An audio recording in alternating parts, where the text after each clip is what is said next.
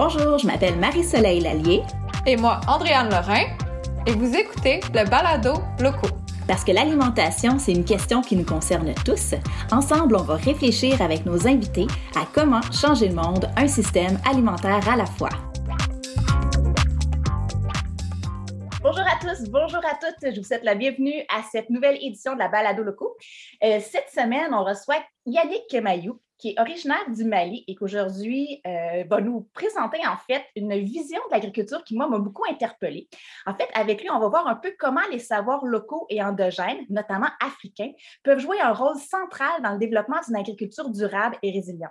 Donc aujourd'hui, Yannick va être en direct de Bamako au Mali et il va nous présenter en fait le projet Kabaku qui a mis sur, sur pied et aussi le projet AgriFood qui en découle.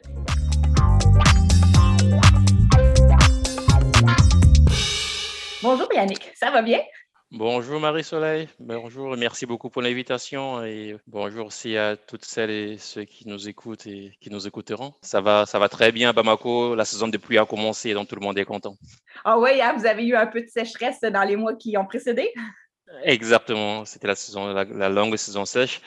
Et là, avant-hier, on a eu la première grande pluie, donc c'est officiellement la saison de pluie. Tout le monde est content, les agriculteurs sont contents. Et donc, ça va. Parfait. C'est drôle parce qu'ici aussi au Québec, euh, le printemps 2021, ça a été hyper sec. En fait, on a reçu 15 cm de moins d'eau qu'à l'habitude. Puis en fait, énormément de champs qui étaient comme asséchés. Puis justement, hier, on a eu une grosse pluie. Ah, OK. Et là, toutes les plantes sont, comme, sont remis vertes. Là.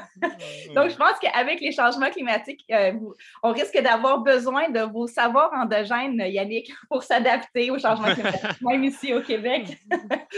Donc, peut-être pour commencer, j'aimerais ça que peut-être tu te présentes un peu ton histoire, puis en fait, nous présenter ton projet. Qu'est-ce qui t'en est en fait à le mettre sur pied? OK. Euh, mon histoire euh, est, est, naturellement liée au projet Kabako. Donc, euh, je suis né, j'ai grandi au Cameroun, donc à Bafsam, dans une ville de moyenne, de moyenne taille, au Cameroun, donc en Afrique centrale où j'ai passé toute mon enfance, toute mon adolescence.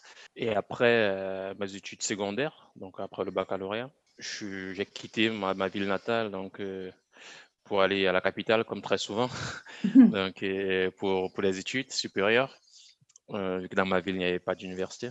Je crois que c'est là que j'ai, commencé à me rendre compte hein, des difficultés qui m'attendaient en tant que jeune Africain dans mon pays, dans mon, sur mon continent. Parce que donc, je suis arrivé à Yaoundé, donc j'étais jeune bachelier, j'avais beaucoup de rêves, je voulais étudier, ainsi de suite. Donc, je me suis inscrit à l'université à Yaoundé, j'ai commencé les cours euh, et des fil en j'ai commencé à rencontrer des, personnes qui étaient là aussi, qui avaient déjà des maîtrises, euh, même qui avaient des fois plusieurs, une, une maîtrise, deux maîtrises, mais qui ne trouvaient ah pas de hein? boulot. Oui, mais qui ne trouvaient pas de boulot. Donc, du coup, j'ai mmh. commencé à réfléchir. Je me suis dit, ah oui, moi, je suis là, je suis en première année. Lui, il a fait une maîtrise, il a fait deux maîtrises, mais il n'a pas de boulot. Comment ça se fait? Donc là, je me suis rendu compte très rapidement, comme malheureusement beaucoup de jeunes Africains, des jeunes Africaines, qu'il fallait peut-être que j'aille tenter ma chance ailleurs.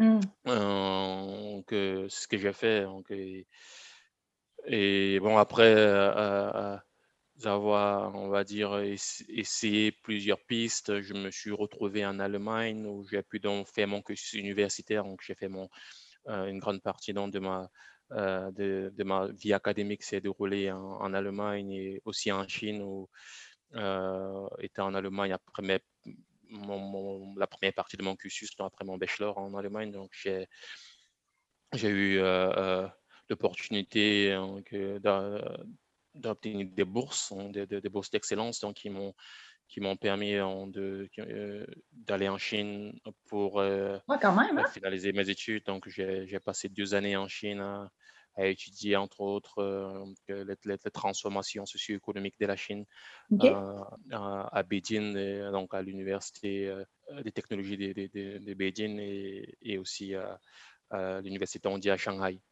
Donc, et après quoi, j'ai enchaîné avec une, thèse de doctorat en, économie en Allemagne dans laquelle donc, j'ai étudié l'impact de l'origine socio-économique des dirigeants sur les stratégies d'entreprise donc, c'est ça un peu euh, mon, mon, parcours personnel et académique et qui est tout, tout en lien avec ce que je fais aujourd'hui avec Cabaco, c'est-à-dire répondre à la problématique de l'emploi de la jeunesse en Afrique. Donc, euh, parce que moi, j'étais dans cette situation, euh, j'ai dû émigrer.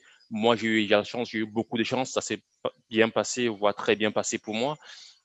Mais malheureusement, il y, a, il y a plusieurs cas. Et les cas sont légion, ça ne se passe pas bien. Déjà, ce n'est pas, ce n'est absolument pas normal qu'une jeunesse euh, soit plus ou moins dans une situation où elle pense que pour avoir, pour pouvoir se réaliser en tant qu'être, en tant qu'être humain, il faut partir en fait. Donc, euh, mm.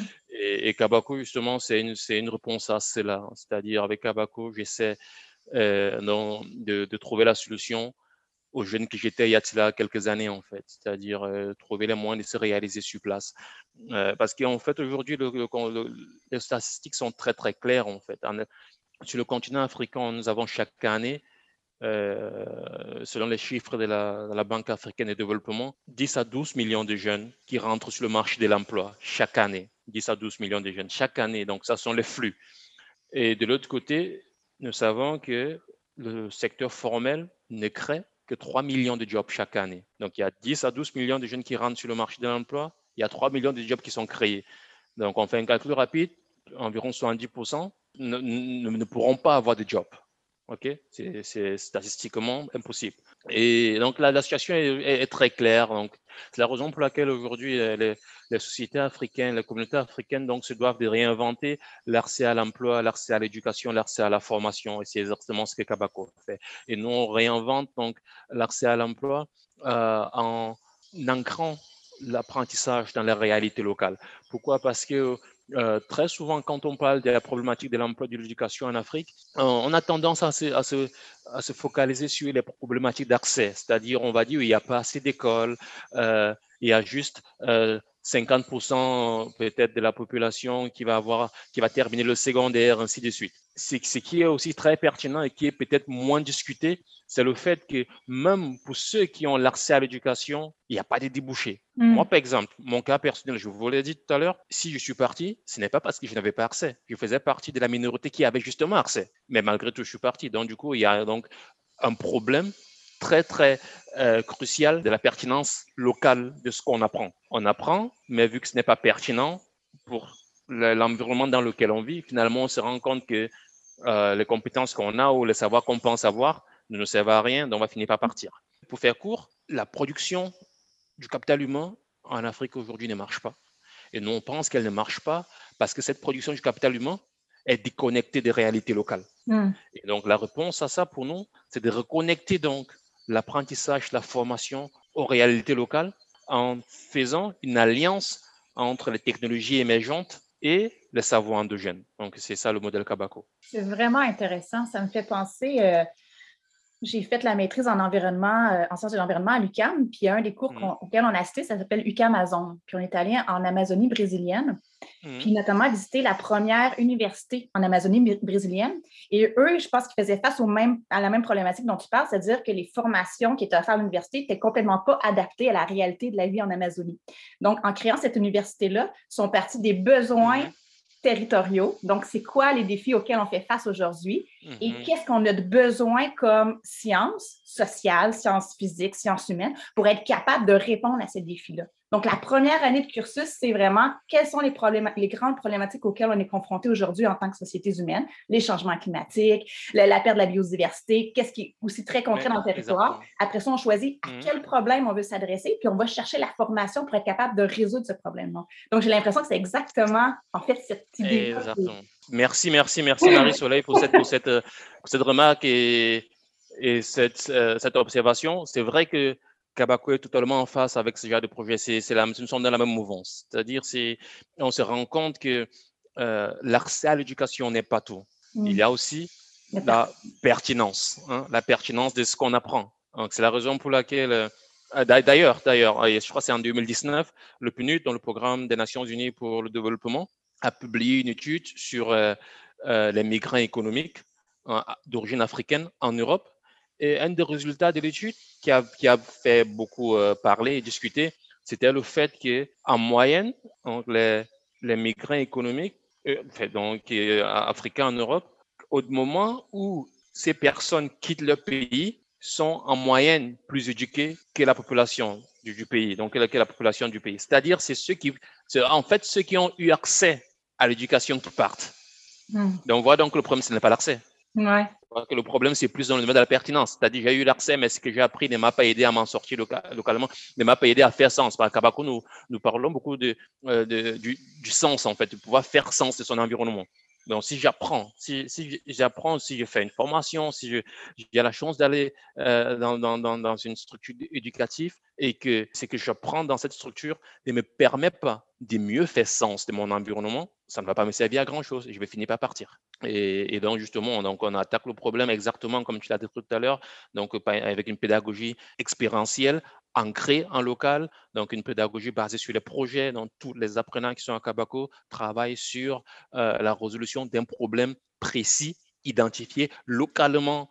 et en résolvant ce problème, donc, les apprenantes et les apprenants développent des compétences qui sont, par définition, donc, localement pertinentes parce qu'elles servent à résoudre un problème qui a été identifié localement. C'est comme si on réencastrait l'éducation dans la société, puis dans des besoins sociaux de, réels, au lieu de mm. vouloir mm. juste voir l'éducation comme un moyen de générer de la croissance économique. Ou, euh, mm. Je trouve que c'est vraiment une, ça, un réencastrement de l'éducation, puis ce pourquoi on crée les écoles, l'éducation, puis le, premier objectif visé vraiment intéressant. Mm. Je ne sais pas, euh, dans le fond, quand on avait préparé un peu l'entrevue, tu me disais qu'il y avait comme quatre grands domaines prioritaires qui mm-hmm. étaient visés par mm-hmm. Tabaco. Est-ce que tu peux nous présenter un peu ces quatre domaines-là? Puis peut-être qu'on pourrait terminer avec euh, l'alimentaire pour le creuser. Oui, justement. Donc, du coup, euh, les quatre domaines pour donc, comme je le disais tout à l'heure, le premier moment de l'apprentissage chez Cabaco, c'est toujours donc c'est accompagner l'apprenante ou l'apprenant à pouvoir identifier un problème local qui l'intéresse. Mm. Ok, ça, le premier moment, c'est apprendre à observer, apprendre à définir un problème, apprendre à identifier un problème aussi. Donc, apprendre à discuter avec des gens, apprendre à, faire des petites enquêtes, donc euh, vraiment à, se mettre à la place de l'autre pour identifier un besoin, un problème. Et euh, les apprenants ont une liberté quasi totale. Ah oui. La seule restriction, c'est justement le problème doit être dans un des quatre domaines prioritaires, un des cabacos, qui sont l'environnement, la santé, la culture Hein, euh, les arts et euh, l'agri-food. Et, et, donc là, c'est du moment que l'apprenant revient avec un problème qui est dans un de ces quatre domaines, OK, donc c'est l'apprenant peut donc commencer à travailler euh, sur le prototypage d'une solution, donc sur la recherche d'une solution sur son prototypage. Et c'est donc c'est exactement ça le processus d'apprentissage à, à, Kabako. En fait, là, c'est ce que nous appelons la méthode Kabako. En fait. OK. Puis, euh, je ne sais pas si tu pourrais donner peut-être des détails plus précis sur le, domaine de l'agri-food. Agri J'ai la misère à dire ce mot-là. Donc, c'est autant accès agri-food qu'agri-tech. OK. Qu'est-ce que tu veux dire? Dans le, le, domaine de, de, de l'agri-food, nous avons différents, donc nous avons déjà eu différents euh, euh, projets. Là, par exemple, on va avoir euh, des projets de transformation locale, c'est-à-dire euh, on a des apprenants qui vont utiliser des, des huiles végétales locales pour euh, faire par exemple des cosmétiques en local, donc c'est-à-dire des crèmes nasales pour du savon, vraiment des cosmétiques locales en base d'huile végétale locale. Donc, donc, on a des, aussi des projets plus agritech, comme par exemple sur la problématique de l'irrigation au Sahel. Mm-hmm. L'irrigation, c'est un grand sujet, tu peux imaginer du coup, là, on a par exemple des, des, un apprenant des apprenants qui travaillent donc, sur, ces sujets donc, de, euh, d'irrigation automatique, comment utiliser justement les technologies émergentes comme l'Internet des objets, pouvoir aider euh, les populations paysannes à mieux gérer les flux d'eau. Parce que souvent, le problème, en fait, c'est que même dans un contexte aérien où il y a un manque d'eau, souvent les, plantes ont des problèmes parce qu'elles sont su-irriguées. C'est-à-dire euh, parce qu'il y a parce qu'elles sont trop trop arrosées. Et donc là, on a, des apprenants qui travaillent, donc qui ont développé une, solution avec des capteurs, des capteurs de, la microélectronique, donc et de l'internet des objets, qui peuvent donc donner à l'agriculteur ou à l'agricultrice exactement les, les données sur les besoins en eau de la plante pour justement éviter des dépenses, des dépenses, on va dire, inutiles d'eau en fait. Euh, pour éviter donc, de donner trop d'eau à la plante. Donc, bon, ça, c'est juste deux exemples de projets donc, qui ont déjà été euh, menés, on va dire, du, du début jusqu'à l'aboutissement, c'est-à-dire euh, actuellement, ces projets, les deux projets que j'ai, que j'ai mentionnés, sont dans la phase finale, c'est-à-dire ce sont des structures qui créent de la valeur. Et c'est aussi ça, toute la pertinence du modèle, c'est-à-dire si on accompagne les apprenants dans un processus de trouver des solutions à des problèmes locaux, une fois qu'ils ont une solution, ils vont pouvoir trouver des personnes qui sont prêtes à leur donner quelque chose en retour pour avoir cette solution. ça peut être par exemple de l'argent, c'est-à-dire des personnes qui vont payer pour avoir du savon fait à base de beurre de karité pour avoir une crème fait à base de beurre de karité ou des personnes qui vont payer pour avoir une installation d'un système d'irrigation automatique et qui ainsi que ça génère de l'emploi. Donc aujourd'hui, ces deux projets, par exemple, sont, génèrent de l'emploi puisque euh, ces deux projets sont sur le marché, en fait. Donc, ce sont des solutions qui sont commercialisées. OK, OK, OK, je comprends, je comprends.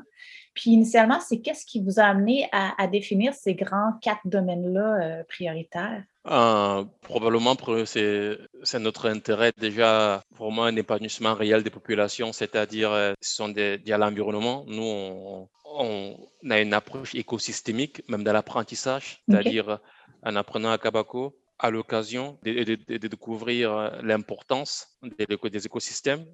Nous ne sommes qu'une espèce au milieu d'autres espèces et mhm il y a un équilibre fragile à entretenir. Ça, c'est essentiel dans la démarche. Donc, c'est la raison pour laquelle on encourage justement les démarches qui vont vers tout ce qui va dans l'environnement. Et il y a euh, l'art et la culture. Pourquoi? Parce que. Oui, ça m'a étonné, ça. Dans ben, je trouve ça pertinent, mais. Beaucoup de savoirs endogènes sont en fait plus ou moins cachés dans, dans l'art et la culture. Qu'est-ce que tu veux dire? Pardon? La culture, en fait. Donc, euh, euh, les objets culturels dans le contexte africain ne sont jamais juste des objets euh, pour le musée. Je sais que tu vas aller dans un musée, tu vas voir un masque africain, on va dire oui, c'est un masque africain, il est beau, mais ces objets ont une signification culturelle, une signification euh, intellectuelle, je dirais. Il y a du savoir dedans.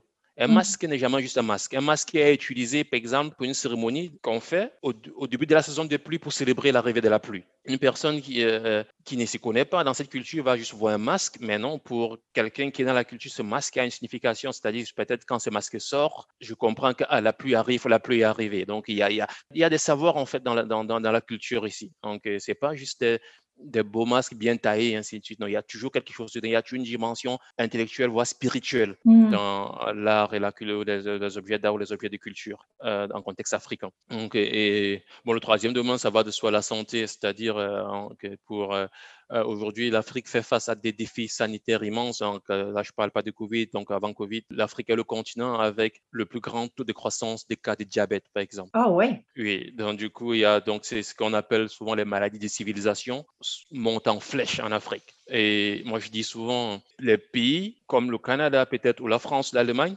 ont eu l'opportunité de devenir riches économiquement avant d'avoir à gérer ce genre de maladies. Donc, les diabètes, les cancers, ainsi de suite. Aujourd'hui, l'Afrique, déjà, on a des problèmes, euh, a des problèmes socio-économiques immenses. Et là, on a déjà des taux de reconnaissance des maladies comme le diabète qui montent en flèche. Donc, du coup, c'est un challenge. Et là, ça ramène, on, on, revient aussi dans la partie euh, euh, savoir endogène. Pourquoi? Parce que, OK, le diabète, par exemple, c'est aussi lié à l'alimentation, entre autres, parce qu'on a, l'alimentation a changé. On va, manger beaucoup de, de, de, euh, de céréales importées, et puis, il y a des céréales locales qui vont être euh, ce qu'on appelle des, des, superfoods. Il y a le fonio, par mm. exemple, au Mali, qui est, qui est une superfood. Euh, donc, euh, et là, ça nous ramène justement à l'aspect agri-food, en fait. C'est-à-dire, c'est nécessaire aujourd'hui de remettre en question les, les, habitudes alimentaires, la transformation. Pourquoi est-ce que on va consommer du riz importé, par exemple, et pourtant, il y a des céréales locales qui, certaines peut-être, sont de moins en moins consommées parce que, OK, euh, les goûts, les goûts ont, plus, ont, plus, ou moins changé pour différentes raisons, ainsi de suite. Quoi. Donc, voilà un peu euh, euh, ce qui nous amène à, mettre en avant ces quatre domaines. OK, OK.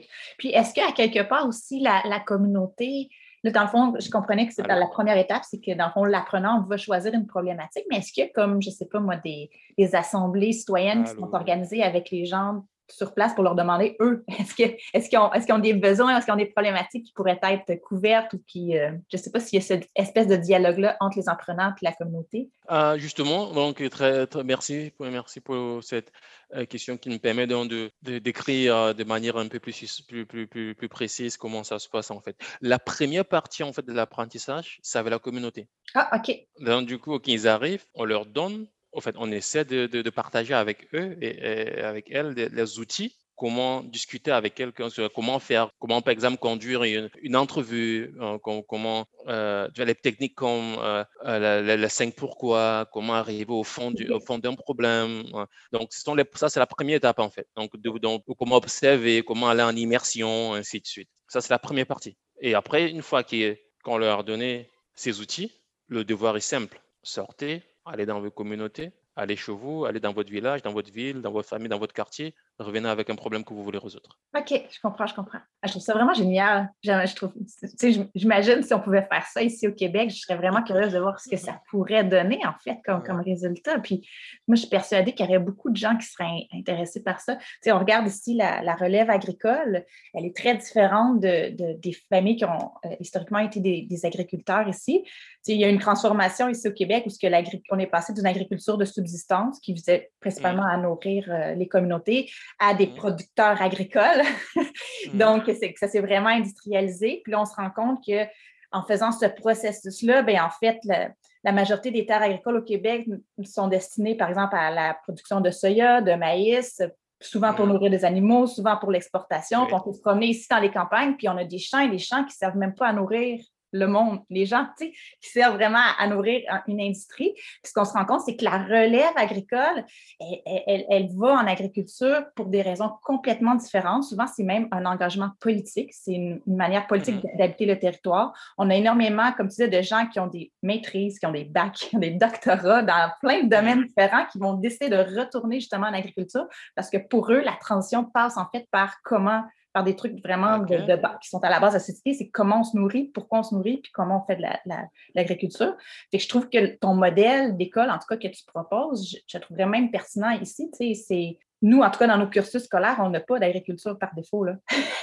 tu, fais tout ton cursus scolaire, puis après ça, si tu veux en apprendre davantage sur c'est quoi l'agriculture, comment ça fonctionne, mais il faut que par toi-même, tu ailles chercher l'information parce que ça ne fait même pas partie des, cours de base qu'on apprend. Tu sais. C'est ce qui me fait poser un peu la question, ton, le modèle de l'école que, que tu as développé, comment c'est soutenu? Est-ce que c'est la ville qui soutient ça? Est-ce que comment vous financez en fait les infrastructures, euh, le matériel? Euh, un peu, oui, c'est ça? Ah, bon, ça c'est une très, très, très euh, bonne question.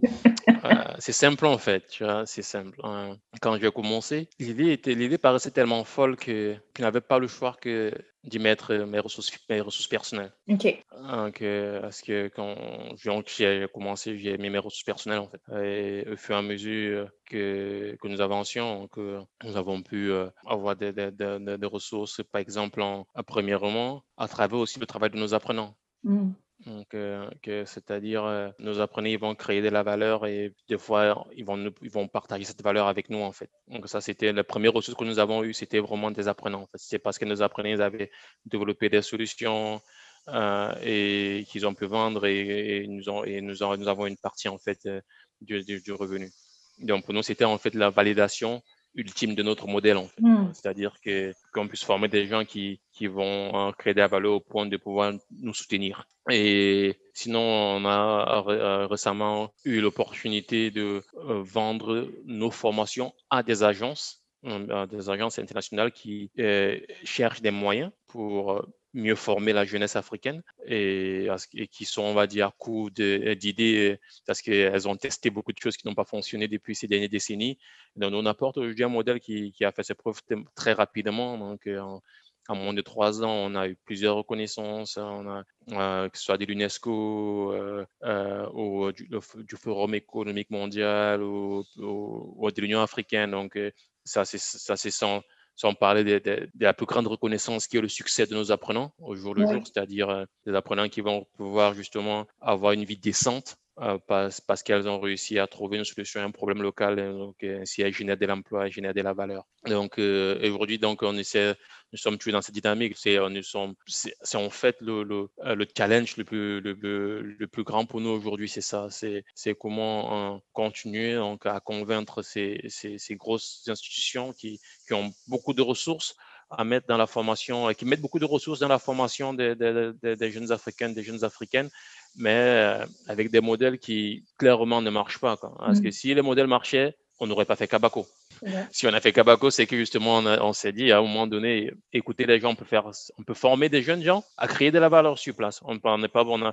Et, là, nous, nous discutons donc, euh, nous, discutons avec ces euh, euh, institutions et nous essayons donc de leur proposer notre modèle. Et, ça nous permet donc d'éviter à, à, ce que là, on a, on a, on a beaucoup parlé ces derniers mois avec différentes différentes organisations, entre autres des, euh, ce qu'on appelle aujourd'hui des, investisseurs à impact. Et par exemple, avec Theater, on, on ne s'est pas entendu euh, parce que eux, ils voulaient nous, ils, ils, souhaiteraient que nous demandions aux apprenants, aux apprenants de payer pour de payer des frais de formation. Et moi, je leur ai dit non. Moi, si à l'époque, on m'avait demandé de payer les frais, je n'aurais pas pu payer. Mmh. Donc, je ne vais pas créer une structure qui n'aurait pas servi jeune homme que j'étais à l'époque. Donc, euh, pourtant, il y, a, il, y a, il y, a, des institutions il y a des, qui, qui, supportent justement les États africains hein, à améliorer la formation de, leur, de, de, la jeunesse.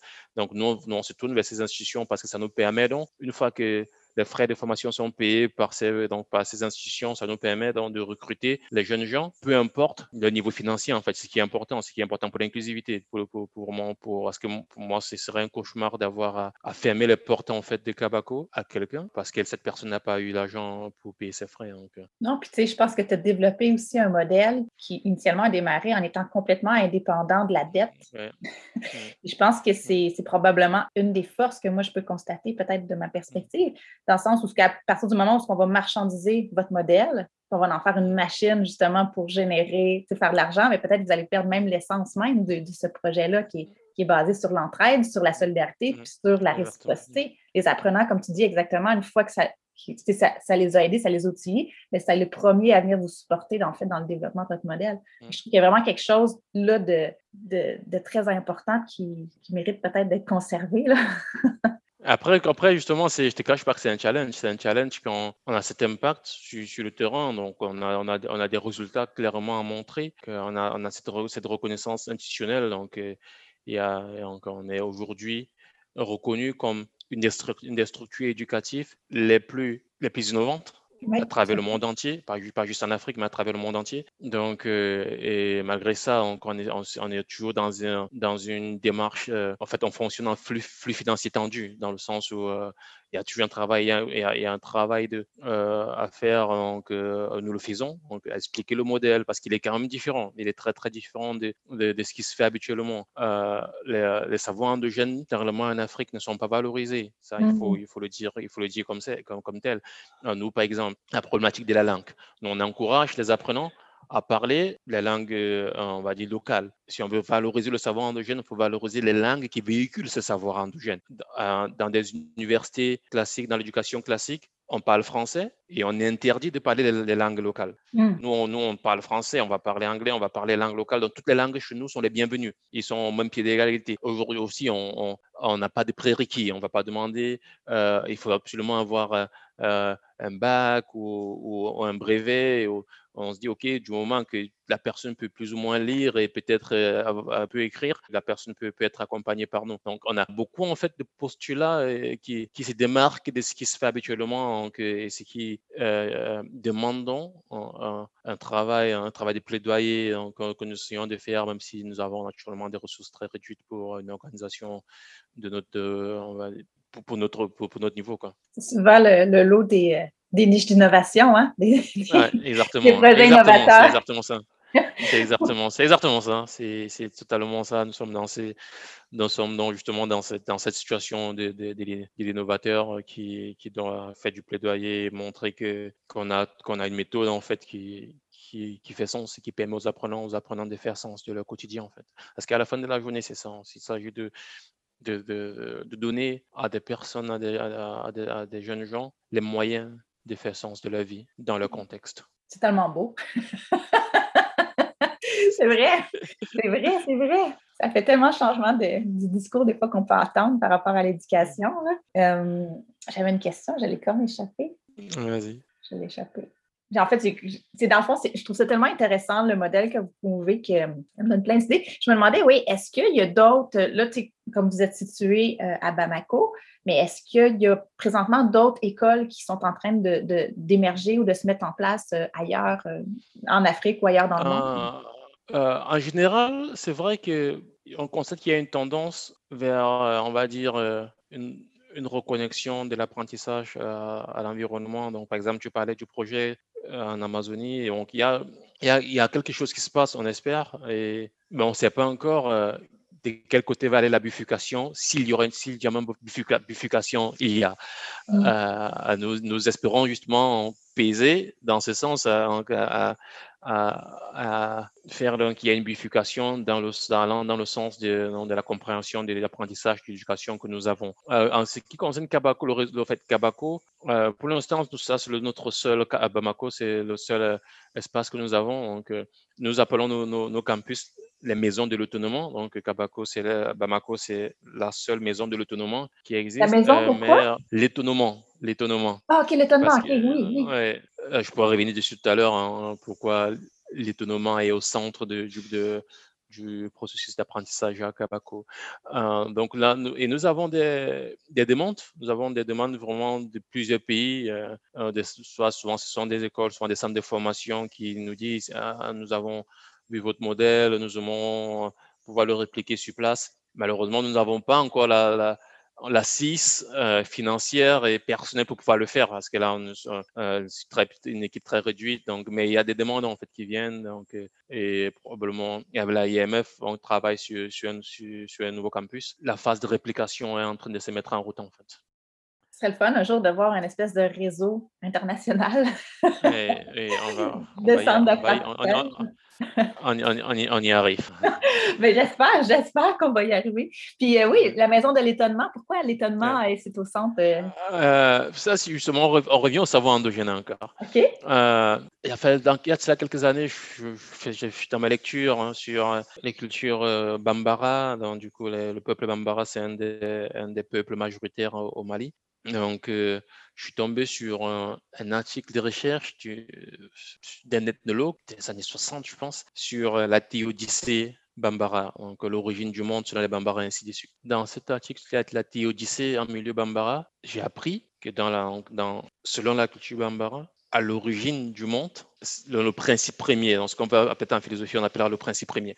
Le principe premier s'appelait Koni, qui n'est rien d'autre qu'un synonyme pour dire étonnement. Donc, euh, à l'origine du monde, c'était l'étonnement. Et moi, ce qui m'a interpellé, c'est que je me souvenais justement, j'avais lu aussi rapidement dans, dans, certains documents que chez les Grecs, les Grecs anciens aussi, donc euh, plus précisément Aristote, qualifiait l'étonnement comme le début de la connaissance. moi, ça m'a ça, vraiment marqué. Ça m'a vraiment marqué. Dit, ah oui, il y a Aristote qui dit l'étonnement, c'est le début de la, le début de la connaissance. Et ici, on dit, OK, l'étonnement, c'est le début du monde. C'est-à-dire aussi parce que c'est l'origine, en fait. J'ai commencé à, réfléchir là-dessus. Et, à un moment donné, ça a fait. la raison finalement pour laquelle on a, on a, on a choisi justement l'étonnement comme l'élément clé de ce qui se passe à Kabako, c'est simple en fait. Quelle qu'en soit la situation dans laquelle on se trouve, on a, on a toujours la, la, capacité à s'étonner. Hmm. C'est-à-dire que je sois très joyeux ou que je sois très très triste, je peux toujours m'étonner. Je peux être totalement déçu par, euh, par ce qui se passe autour de moi, je peux être triste, je peux être anéanti par les épreuves de la vie, mais euh, si je vois un fait vraiment extraordinaire, je vais pouvoir m'étonner. Par exemple, si je, si je vois un, mouton voler, quelle qu'en soit probablement la situation dans laquelle je me trouve, ce mouton qui vole va me faire sortir de ma situation pendant quelques secondes. Je vais m'étonner. Et justement, donc, euh, nous, on utilise l'étonnement pour avoir cet effet. Mmh. pour pouvoir sortir donc euh, l'apprenant, l'apprenante peut-être d'une certaine euh, situation de, découragement, de désolation. Et une fois donc il y a cet étonnement qui est là, donc on, essaie donc de transformer cet étonnement après en, en, quête de savoir, de connaissances, et c'est ainsi que nous, nous enclenchons donc un, un cercle vertueux où on s'étonne, pour pouvoir apprendre, pour en apprendre, pour pouvoir créer, et on s'étonne ainsi de suite. Et c'est vraiment un peu ça le cercle que nous essayons de mettre en place à Kabako. Et c'est la raison pour laquelle nous avons dit que Kabako, c'est donc, euh, donc les espaces Kabako sont des maisons de l'autonomie, c'est-à-dire des, des, des, espaces où euh, on vient s'étonner, on n'arrête pas de s'étonner parce que justement l'étonnement, c'est la source du savoir, c'est la source du monde, du monde lui-même. C'est vraiment génial. Pour vrai, ça me fait penser, euh, je ne sais pas si tu connais Armut Rosa. Oui, oui, oui. Oui, mais ça me fait penser à son concept de résonance un peu, cette capacité-là, genre à se laisser toucher parce que l'environnement, se laisser transformer et se laisser. Euh, Je trouve qu'il y a cette espèce de. C'est vrai, que j'ai jamais fait le lien. C'est vrai, vrai que j'ai jamais fait le lien, mais maintenant que tu le dis, oui. C'est vrai que c'est la, le concept de résonance. Il y a comme quelque chose de, de se dire, de remettre cet étonnement-là, cette résonance-là au cœur d'un mm. projet d'éducation. Je trouve qu'il y a quelque chose de tellement beau, tellement. Euh, c'est comme ancestral, tu le dis, là, même Aristote, même euh, Mm. C'est comme à la base de l'apprentissage. et que je trouve que vraiment, dans... non, je suis étonnée.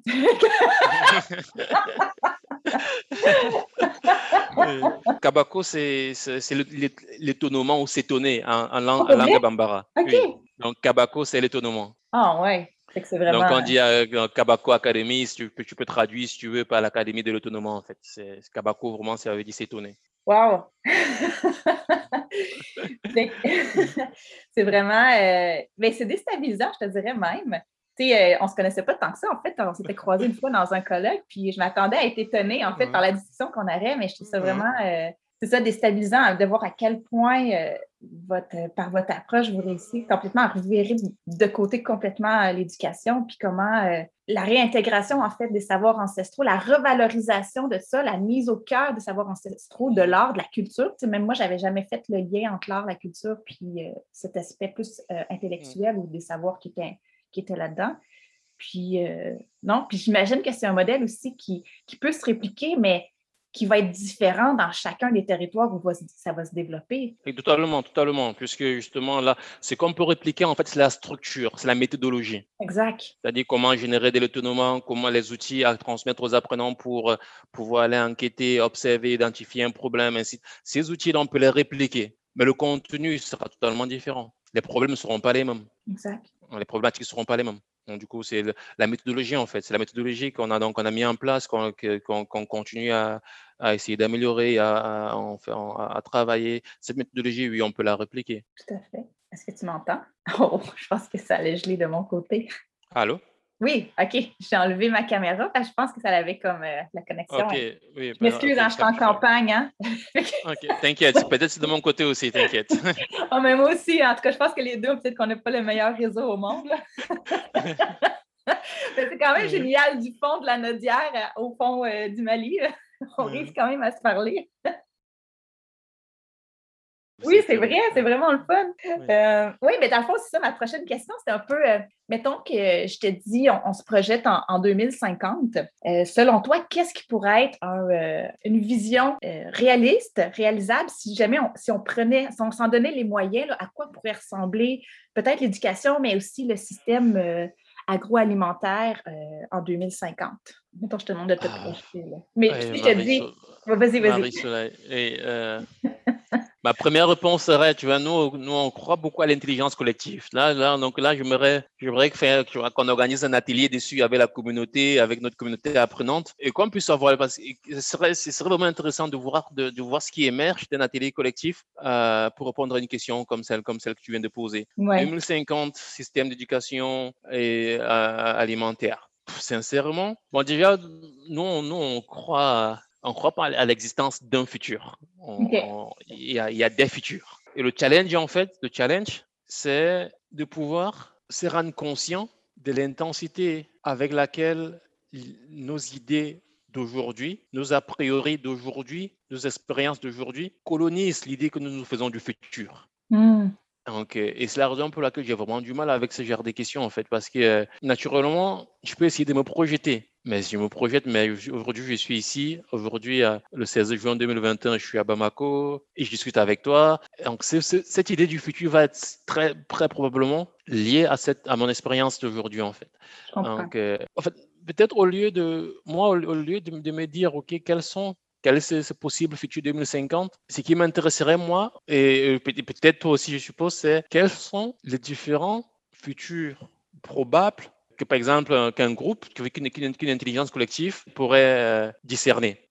Et, là, ce serait vraiment, ce serait vraiment intéressant de, vraiment, c'est un atelier que qu'on pourrait, qu'on pourrait vraiment faire, c'est-à-dire euh, euh, votre communauté, vous, à, à, locaux, et la communauté Kabako essayer peut-être de faire un atelier d'intelligence collective pour, pour, pour essayer de, de, répondre à cette question, en fait.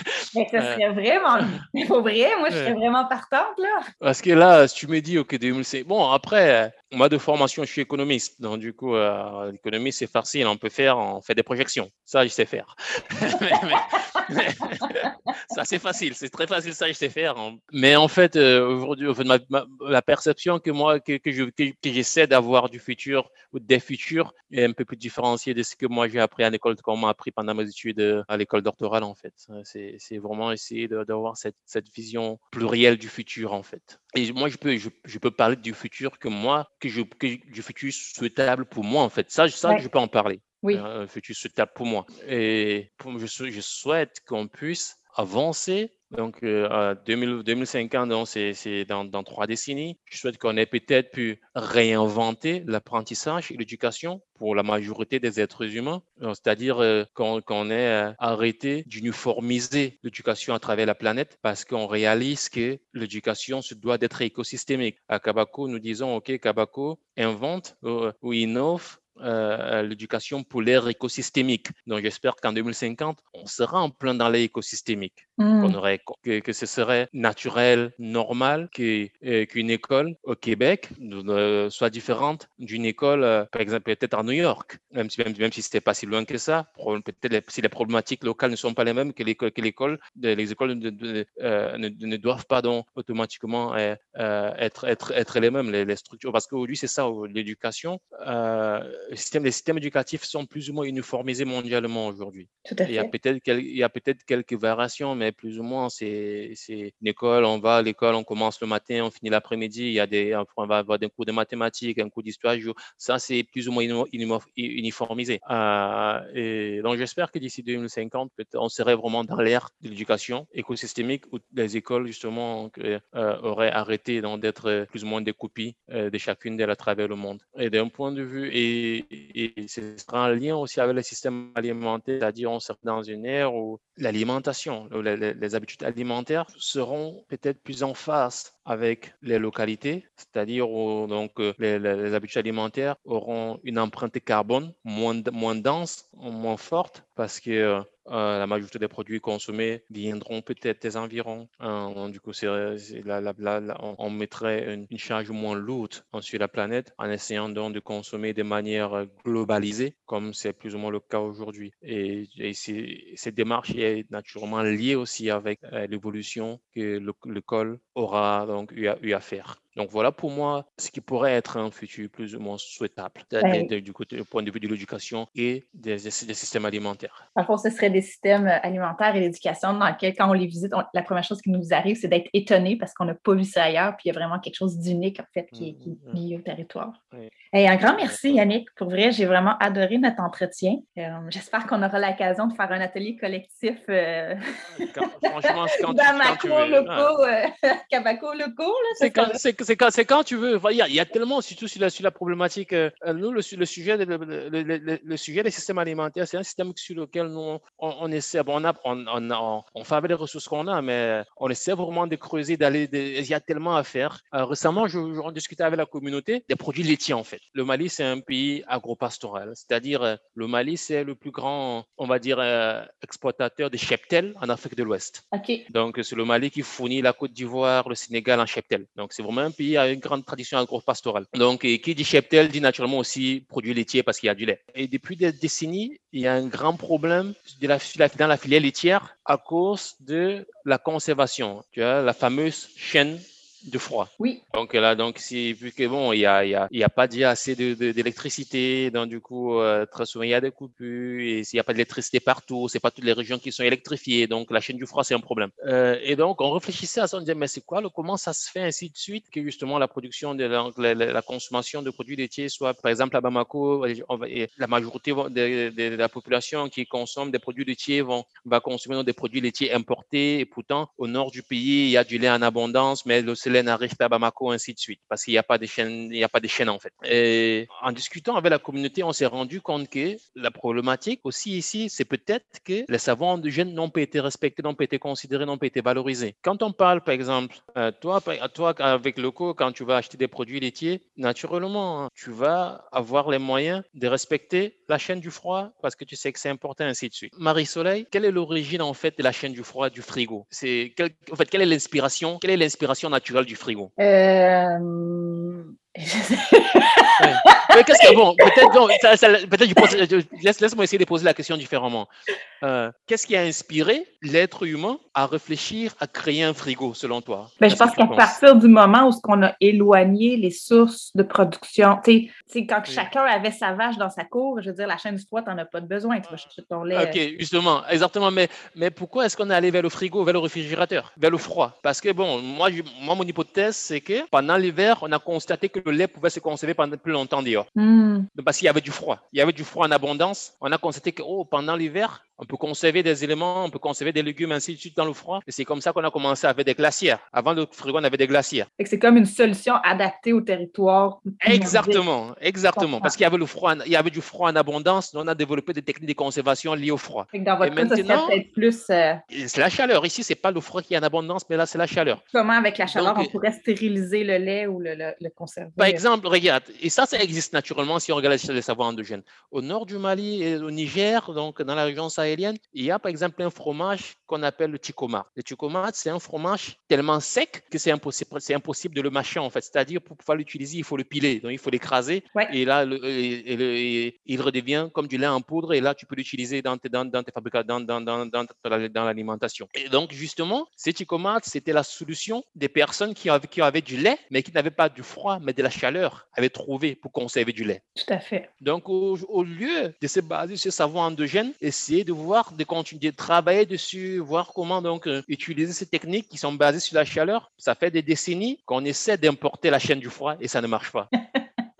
mais ça fait pas de sens aussi. Oui, mais justement, tu, c'est ça en fait, et c'est ça le donc, donc bref, c'est juste pour te dire, ça c'est juste un exemple en fait d'un système alimentaire. Il y a, il y a, il y a vraiment des, il, y a des, il y a des choses à faire, il y a, il y a des sujets à traiter, il y a des, il y a des, il y a des questions, à, il y a des questions à traiter en fait. C'est intéressant d'avoir ces dialogues-là parce que c'est en en discutant comme ça, dans le fond, qu'on on prend conscience de ces, de ces blocages-là qu'on a, exactement comme tu dis, qu'on essaie d'importer une solution qui n'est pas adaptée à un milieu. Mm. Tu Hey Yannick, merci beaucoup. On arrive à la fin de l'entretien. Euh, je voulais savoir, les gens, parce que moi, je suis persuadée qu'il y a plusieurs personnes qui vont être intéressées à en savoir plus sur votre projet. Dans le fond, j'imagine que le lien vers votre site Internet, euh, j'imagine, c'est quoi la meilleure manière de se tenir au courant, en fait, de, vos, de l'évolution de, de, de, ah, C'est le site pour en fait, le site et les réseaux sociaux. Et si on voudrait vous supporter, si on voudrait euh, vous soutenir dans votre démarche, est-ce qu'il y a moyen de, de supporter le projet? Euh? Euh, bon, si, en fait, c'est très simple. c'est soit on peut nous envoyer un mail, parce qu'on peut nous envoyer un mail et, dépendant de, de de, l'engagement que la personne que la personne veut faire. Donc là, on, on, préfère vraiment. Tu vois, si, tu vois sur notre site, tu ne, tu vas pas voir un, un bouton donner, euh, un truc comme ça, parce que on essaie toujours. Ça nous prend plus de temps, mais on essaie de discuter à chaque fois que quelqu'un dit ah je trouve Kabako intéressant ou, j'aimerais supporter. On essaie d'avoir un, d'avoir un dialogue en fait. Euh, euh, c'est la raison pour laquelle le moyen le plus simple, franchement, c'est de nous envoyer un mail et l'adresse, bon, l'adresse peut-être tu pourras la mettre dans la description euh, de l'entretien. Et on nous envoie un mail et, on, discute, on discute, on fait connaissance. Et, nous, on est vraiment, vraiment, vraiment intéressés par toute conversation qui, qui peut justement nous amener vers ces futurs souhaitables que, que j'ai décrit tout à l'heure, en fait. C'est-à-dire toute conversation qui peut nous amener vers des systèmes éducatifs plus ancrés localement, vers une valorisation des savoirs endogènes, euh, vers, une, remise en question des, pratiques alimentaires, parce qu'en Afrique, en Afrique, c'est tellement nécessaire.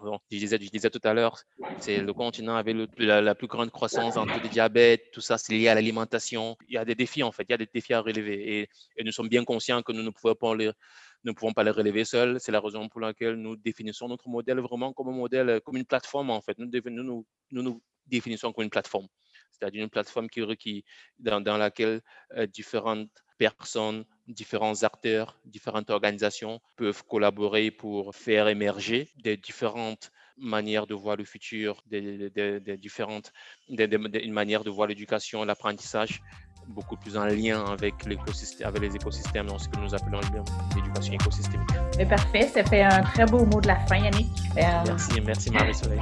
un grand merci à toi. Puis qui sait ce que l'avenir nous réserve? Peut-être qu'on aura l'occasion de collaborer ensemble sur d'autres projets. Ok, j'espère bien. Je le souhaite. Merci beaucoup. merci à toi. Bye bye. Ciao.